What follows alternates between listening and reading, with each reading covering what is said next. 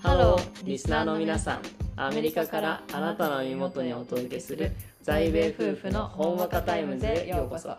アメリカ在住の会計主婦私真央と妻の翼です私たちのポッドキャストでは夫婦として英語学習者としてまた会計プロフェッショナルとしてのさまざまな視点から日々の出来事や悩み時事問題についてリスナーの皆様と共有する時間と空間をお送りいたします時には厳しい話題もありますがそんな時でもほんわかとした雰囲気で皆さんに寄り添えるよう心がけています皆さんが私たちと一緒に笑い学び考える時間となれば幸いです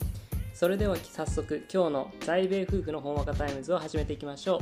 リラックスしてお楽しみください Let's get started.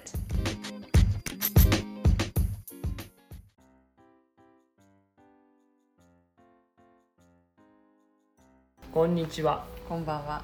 今回は何について話すんでしたっけ髪の毛とアメリカのヘアサロンについて話したいと思いますうんなんでこのトピックを話そうかという と今ですね翼が美容院から帰ってきましてすごいワクワクしちゃってるんですよねワクワクしてます髪を染めてテンションが上がってるのでこの調子でちょっと喋ろうかなというところですねでまずアメリカの美容院事情うんうんみんなどうやって切ってるんだろうま留あ学生ですか、自分で切る人もいるし男の人だと友達通して切ったりしてる人はいた留学生の場合はねうん学生だからうん高いしさ金ないしなで安い美容院もあるし高いとこもあるしロサンゼルスとかみたいなとこだと日本の美容院もあるね日系のところがあるねそうそう高いんだけどね日系のところ予ね約取れないしねそうそうそうそう俺が大学の時はハワイの大学だったんだけどもまあ友達同士で切ってるのが主だったな、で俺は着る側だったんだよね結構あー定評のある器着用そうる側の人うん で器用だな10ドルとかで、まあ、1,000円ぐらいでえちゃんと金取ってたそうのハサミとバリカン使って切ってたって感じうんで自分自身の髪はもう友達に切ってもらってたおお自分で切る時もあったけどねあんまりうまくいかなかったで今はメキシカンのおばちゃんがやってるーうんうんいわゆる床屋バリカンで全部やるようなところでやってもらってる、おうんーで前回はあの美容学校のところ行ったよねそう前回はね髪を染めたくてブリーチをしたくてでそんなんさうんあのスパニッシュというかメキシカンのおばちゃんができるわけないわけ、あなあなたが行ってるところはね、うん、俺が行ってるところのおばちゃんはマジでできないのにうん、だなからいからそういうのがそうちょっとオンラインで探して安い方法ないかなって、自分のそういうの嫌だったからさで見つけたのが美容学校の学生がやってる練習台みたいなうん練習台になったわけ俺お金払って、うんで、まあ、に3時間ぐらいかな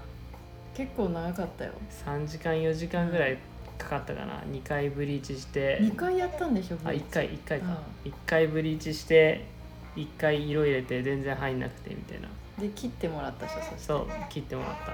最初に切ってもらってブリーチしてで入れ色を入れてって感じそれでいくらそれで100ぐらいかな120とか安いね100とかアメリカで言うと安いね激安なんだよ、しかもちゃんと薬品も使ってうん、で学生がやってるんだけど先生もいるわけうん同じ場所にで先生がアドバイスしながらこの色はこれとこれを混ぜたらできるよとかこの人は黒髪のアジア人だからあのブリーチの時間はちょっと長めにとった方がいいよとかあそういうねちゃんとしたアドバイスをしてくれつそうつだからそのアドバイス時間もさそあのお俺は待ってるから、ーうんその時間に含めて結局4時間ぐらいかかったって感じかな、おー結果は結構いい感じにできたいい感じにブリーチはできて色はただ入らなかった、うん、そう俺の髪質の問題なんですそこは、金髪ですリピートはしてもいいかなっていうぐらいのうんクオリティだったね、ちょっと遠いんだよねダウンタウンにあるからそうちょっと遠いうんでも結構俺は好きだったうん、なかなか奇抜なね美容学生たち LA の美容学生ですから すごいねやっぱりねぶっ飛んでるねハリウッドを目指してる髪切ってもらうんだけど2人で切ってくれたんだよ2人で切ってくれたんだけど1人からはウィードの匂いがするとええマジであこいつハイじゃんと思ってやば いじゃん先生いるんだよね先生いる先お生いーる no そうそうそうそんなところでしたねおなるほど今日は美容院は地元地元というか住んでる近くのアメリカ人が経営してやってる美容院に行ってきましたでうんヘアカットもなくちょっとしたブリーチとヘアカラー、まあ、髪は赤に染めましたけど 赤髪にするので本当に4時間かかったんだよね 4時間無駄な時間はなかったただすごい丁寧にやってた無駄それが無駄やなんだよね。 なんで、でちょっとおでこについちゃってるんだけど。いや丁寧にやってないタタオルとかやらないから。 ああそうなんだそうそうそう。それで、で4時間かかって10時から2時までかかったんだけど、うまあ気分はいいです。初めてと言っていいほど染めたかも。日本で一回茶髪にし赤髪にしたことあるの。ん、うん、覚えてる？最後日本で。日本からアメリカ移る前にあ赤髪にして送ったんだけどマオにうんあんまりあやばれくなかあった気がれ以来するだわあれ以来アメリカで日本で1回ってこれアメリカで1回いつも自分で染めてたからうん、やっぱやってもらうのいいなと思ったしブリーチちょっとしたブリーチ剤みたいのがあってブリーチではないらしいちょっとしたブリーチ剤を使ったおかげで痛くも痒くもなくてうん、色が綺麗に入ってうんうん、赤いいい感じでしょ、うん、結構赤いうん、で隣のオーナーはねずーっと喋ってたいや仕事せえもうね喋りながら手を動かしてるんだけど映画の話とうんもうなんかいろんなねビジネスの話と子育ての話ずっとしててうんあそうなんだ8割9割その人が喋ってアシスタントの人が5%ぐらい喋ってあとお客さんが喋るみたいいなや感おじで客さんが喋らんのか い普通逆でしょでもお客さんねすごいまだいると思うんだけど多分5時間ぐらいかだって今カットしてるもいやもう仕事じゃ んんすごいてねか5時間もいたらさうん1日その人しか見れないじゃん、他の人がやってんのよあそうなの他のオー人ナーはは1人だけ1日に1人だけ見て、他の人がもう何回もこう何2人さんにや回るして時もあるだけどたまに私が前々回行った時そのオーナーの人、う男の人なんだようんあの他のは女の人で夫婦で経営してるの奥さんは、うんあの髪をカットしないんだけどマーケティングとアドミンみたいな感じで受付のところにいるんだけどうんあのとりあえずねその女がめちゃめちゃ喋るの。で前々回男この女の人の髪をその人が切ってた時に私もいてその女の人めっちゃ切るの長くないと思ったんだすごい髪の毛短いのにうんどうやったらそんな長く切れるのかってぐらい長く切ってたので次のお客さん来てたのその人のオーナーので男の人が来たのうんなんかね中年男性みたいなうんうんでもすごいビジネスっぽい人でちょっと怖い感じの人だったの白で人多分うん多分常連さうんん毎回やってもらってるでその来てますよって言われたのよまず第1回目で来てますよって言われたのがちょうどなんかそのちょうどいい時間だったからもう終わってるはずだったんだようんうん前の人がですごい焦ってる様子もないの次の人来てるのに、ああ分かったみたいなで15分後ぐらいにもう一回受付の奥さんがね来てるよって言ってうん分かったみたいなうんでね30分以上待ったんだよねその人うんうん来てから30分以上待って40分30分以上待ってまだみたいな感じになったんだけど焦らないで普通に喋ってんのようんで見えるのよその喋ってる様子がうんでなんか私はお客さんなんだけどえちょっとやばくないみたいな空気を感じ始めてんのその男性からうんこの人怒るぞみたいうんなだって40分待ってんだよ、 でであのトイレ借り始めたの男性がその、うんうんもう待待ってたからさでトイレ帰ら帰るじゃんそろそろかなと思うんだけど全然まだなんだよで結局あの男性がもう待てないって言ったんだようんで俺はの時間を何だと思ってるんだみたいな感じでめっちゃキレたのおうおうで美容室実全体がシーンとなったのうんでオーナーの人はなんか すごい謝ったんだけど謝った謝ってるんだけどそれをやってもらってるお客さんが一番気まずそうだったのうんでしょうねその女別性にそがの人と話したいわけじゃないしなそうそうそう別に盛り上がってるわけないの女の人は別に聞いてる側だからうんもう早く早くみたいなすごいなこの店長って思ったの私はうんこの店長どんだけ自分の話を続けて忘れてんのかって思うぐらい自分の世界観がすごいんだよねその美容院のやっぱアーティストだからさヘアサロンでも商売やってないよなその人のでア結トリエや局んアトリエそうそれで結局切れて帰っちゃったのうんもういいみたい なで次のアポ取るみたいに言ったけどもういいみたいなうん感じで帰っちゃって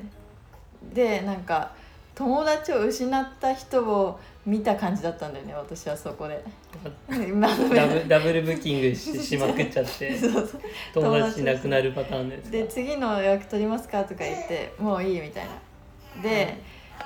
それでなんかもうかわいそうだなって思ったんだけどその女性も帰って男性もいないからもうむあのフリーになっちゃったねその後その後急にうんしたらさなんか椅子に座ってさ待合室のそうんのオーナーが、なんか下向いてさすごい悲しそうな顔でいいうん、悲しそうな後悔しとるんだあーみたいなでも誰の悪口も言ってなかったからいいんだけど、うんなんかあーみたいな感じでいてでそこはもうほんとキャラ濃いからスケート、スケートボードがか壁に飾ってあったりとか、うんすごいファンキーな絵とかがめちゃめちゃ飾ってあったりとか、うんなんか手手のなんかどうなんか白くセラミックで固めたような手のうん形の物をほ物干し竿っていうかカバン掛けみたいのがあったり、うんすごいファンキーなお店ではあるのようんうんファンキーな音楽とともにファンキーなショーがテレビで流れてるのゾンビ映画み たいなファンキーやなファンキーなのアメリカでもなかなか珍しいタイプのフまあァンキファンキーーファンキー美容院やぐらいなだったで今日もめちゃめちゃ話しててで私はもう家から近いからそこ毎回行ってますとうんでどんな髪型になったのかはちょっとインスタグラムに後で載せようと思ってるのでぜひご覧いただきたいんですけどうん他の女性としてあのアメリカで髪事情はどうなのかっていうとネブラスカ州のオマハで留学してた時代うんは2種類いて1箇所はめちゃめちゃ安いグレートクリップっていう多分チェーン店なんだけどうんあって15ドル1500円とかで女性の髪も切ってくれるの。あでそれはもう髪を切って濡らすとかない髪をもういってそのままドライのまま切ってあうんあああ違う濡らすんだ水でシュッシュッシュッシュッシュッってシュッシュッシュッシュッってキレキレ濡らしたりたまに人によってはなんか時間がある時はなんか水で流してくれるんだけどできるじゃん、うんドライヤー乾かさないでだ出されるっていうあーだから水ポタなるポタ垂れてんのよ T シャツほにどねだけそんなどつけられるすごいつけてのそれで帰るっていうねあそだからセットとかも何もない15ドルにチップだから2000円で切れるんだよねう大体、うんでそれとでその後にちょっとあのパーマかけたいなって思って大学時代にで、うんそれはいいいい感じのそのオマハのダウンタウンにあるところに行ってなんかコンサルテーションみたいのしてうんパーマかけたんだけどめっちゃチリチリみたいになっちゃってチリチリか想像以上にかかっちゃったのパーマがえそれ写真とか見せたのコンえサ見せルたテーよションしてるもう見せたのの5倍ぐらい巻きが強かったいや、まあ、後日ちょうどよくなるみたいなそうそいうう後パ日ターンね2か月後ぐらいにちょうどよくなった結構遅いな そうもう伸びてるんですよ遅上いなの方で結局気づいたのはその2,000円のとこでも1万のとこでも変わらないということが分かってでシカゴに行った時に美容院はもうちょっとあったんだけどそこもアメリカのとこでちょっといい感じのとこ行ったの。うんでそこでもうパーマしてそこはいい感じのパーマだったんだけどヘアカットはなんかどこでやっても同じかなっていうのが印象で家から近かったからそこ行ったのねでシカゴにいてもう一軒行ったのが日本のうん美容師がやってるあのオーナーで美容師やってるとこに行ってみたの初めて日本の。でそしたらなんか日本の美容院だから日本人が多いんだようんだからなんかすごい日本語で話しかけられてきてなんかでしょうねそうそうそうなんかさどこで働いてるのかとかさなんうんか彼氏の話とか、なんかいろんなプライベートのことを根掘り葉掘り聞かれるの、うんでなんか途中から嫌だなって思ったんだよ途中からっていうか最初から嫌で、うんあんま聞かれるのが、うんでなんか強めなんだよねプライド高くてその美容師が。あー俺様的な感じすごい聞いてきて、うんえみたいな感じでなんかその会社に勤めてる人来るよとかさうんなんかすそういうふうに言ってさ噂広まるの嫌だなって思ったから最初から結構ブロックしてたのうん言わないようにしたのうんでなんかすごい知ったように言ってくんのいろいろうんなんかか当時いたアメリカ人の彼氏うんは当時だったからまだ好きだったのねうんで好きだったから普通に言うじゃんいアメリカ人の彼がいるってうんうんしたら彼氏は日本に来る来るのかみたいな来たいってことはなんか日本の日本に暮らすのは難しいけどあなたが日本人だから日本で暮らせるんだようん暮らすのを目的としてるんだよ彼はとか言い始めてうんいや一回も来ないしって思って結局来なかったんだけどなんかめっちゃ知ったかぶって言いろいろ言ってきてうんなんか辛くてでしかも全然カットうまくなかったの。うんで日そうな本のっていうだけで高くしてきてまあなえって思ってで私は今日行ったとこもちょっと高かったんじゃん、うんだけど、まあ、日本に比べたらもちろん高いし普通にアメリカの店でちゃんとやってるとこなんだけどその大まあきいちチェゃーンんとやってたらでまあちょっとそう紙紙染めになそんな45時間もかからないけどなあれなんだよねこの辺のさローカルのお店って感じわかる、まあまあまあまあローカルの個人でやってますよみたいな店だから多分チャージ料金も高いんだと思うだけど友達家が来かるらみたいな家から近いしなんか今までそんな失敗してないじゃん結構うんだからもうここでいいやと思っていろんなとこ試すのもめんどくさいしあの別に無駄なことも喋らなくていいし、うん寝寝てれるしいいかなと思ってあとコンプリメンタリーで飲み物飲めるしみたいな。割とそれはどこでも出てく るぜと思うじゃん、うん思うじゃんシカゴのいいところうん行った時コンプリメンタリーだと思ったの。うんしたらスタバで買ってきてんの目の前にスタバがあって、うん店の人が なんか何飲みたいみたいなカフェラテとかカフェモカとかコーヒーとかティーもあるよみたいなうん水もあるよみたいなでさあなんかコンプリメンタリーなんだと思うじゃんでさコーヒーが欲しいっつったらさあカフェラテが欲しいっつったらさあスタバのカップで来るのうん目の前のスタバで買ってきてるからスタバ料金チャージされるんだよあ でされるんだされるでもシカゴのとこでよかったのはねワインが出たへそうそうそうえワイン出すのワイン飲みながら髪切ってもらうとい優う雅なラグジュアリーな時間をねす高そ過うごせるっていう、高そうまあ、そこの方が今日のとこより安い けどちなみに今日はいくらだったの今日はまあまあまあ先に相場を考えたらさ、うん髪染めってさうんブリーチ入れてもまあ 2, 万とかだよね日本だったらちょいブリーチ入れた多分そかんなもんらで4時間買ったからうん2万7000円かかりましまた、あまあまあまあ270ドルかかっちゃったの、うんアメリカ価格っていうところを考えたらそんなもんか、うんいいでんじゃないもあそれで270ドル払ってるのにそのカラー剤とかブリーチのちょっとしたブリーチの粉で痛くなったら嫌だなと思ったのいい材料使ってなかったら嫌だなと思ったんだけどうん、痛くなかったの前は痛かっただから自分でやった時も痛かったんだけどよかったそれはまあ痛くないやっぱプロだからうなんちゃんとはやってた適当にはやってないけよかっどたねただ隣の人はおしゃべりがすごかっただから私は同じ時違う間に違う入違うってね隣の人がおしゃべりすごかったんじゃないその店のオーナーのおしゃべりがすごかっ たそうそうそうあそうそうそう隣の人は被害 者だからな聞いてるだけでしょうんお客さんだけど、なんかね映画2本見た感じになったんだよ 映画の話しててさオーナーがうん最近この夏流行りの映画2本バービーとうんアメリカでしか今放送されてないけどオッペンヘルガーとかっていうさあのまあよく比べられ比てるやつべてるやつってあるじゃん比べられちゃうやつねそうそうバービーとそう原子陰キャ陰キャ原の子爆弾を作った人のなんか歴史というかそういうのと、うんバービーっていうもう対照的な映画2本がこの夏アメリカで放送されてなんかその人たちの話によると4年ぶりらしいこの夏にこの映画に来る人の数が上回ったのが4年前以来だったんだってだからこの2つの絵でもその前に「ミッションインポッシブル」も出てるんだけどうん、それはな夏っていう限定でしそょう夏に2本出したっていうのがあってでこの2つについて話しててうんでなんかその戦争の話してて、うん なんかすごい気まずい気持ちになりつつも、うんなんかめっちゃニュートラルなこと言うんだよオーナーは。まあ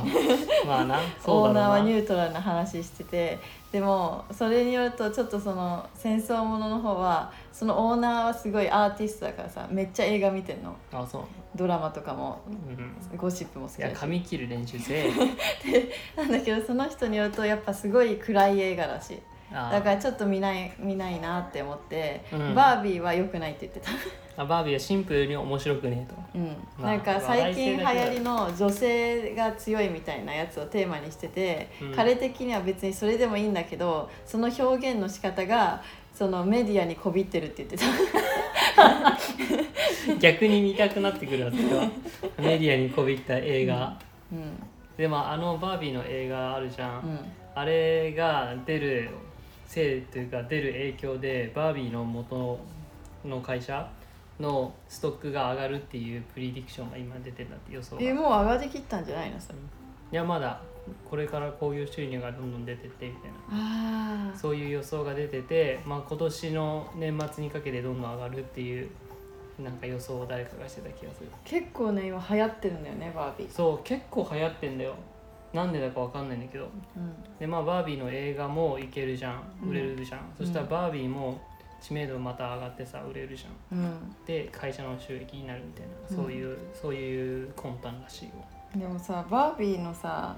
あの倹約の人ってさ結構年齢いってるよねっていう話もしてた、あそうなのうん、なんかあれみたいじゃない日本でさう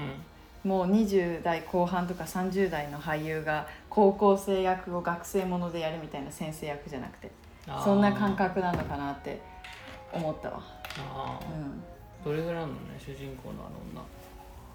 分かんない、あのいや女10代ではないじゃん確実うん、にそう違うね、そうそうだからそんな話をしてあと子供をに何歳から携帯持たせればいいかって いやおもう知らねえオーナーがそのそのお客さんに聞いてお客さん多分この辺に住んでるめちゃめちゃずっと来てる人は あそうなんだ、うん仲良しかうん、で子供も一緒の学校行ってるみたいな一緒のクラブ入ってるみたいな人でなんか今時だと知ったんだけどアメリカって小学生ぐらいから半分のもの以上のものが全部オンラインなんだって授業はへえ授業っていうか宿題だから紙をもらわないんだって一切そうなんだオンラインってパソコンでやれってことパソコンで宿題を提出したりとか全部パソコンで見えたりとかだから5歳とかで携帯持たせてるって言ったのへええーって思ってまあでもパソコンと携帯はまた違うからな携帯で携帯でも見れるんじゃんその動画とか見たり多分パスワードとかあったりするんじゃないでどうやって使ってるかっていうと携帯を半分は勉強で半分はそのなんか YouTube とか言まっあて普通にて連絡とかそうねそうそうとまあ そう弾丸弾丸トークをしてしまったわけなんですけれども今回はここまでここまで See you again それでは今日の在米夫婦の本わかタイムズはここまで私たちの話が皆さんの日常に少しでも彩りを加えられたら幸いです次回もぜひお楽しみに皆さん今日も一日新たな冒険を楽しんでくださいね See you again!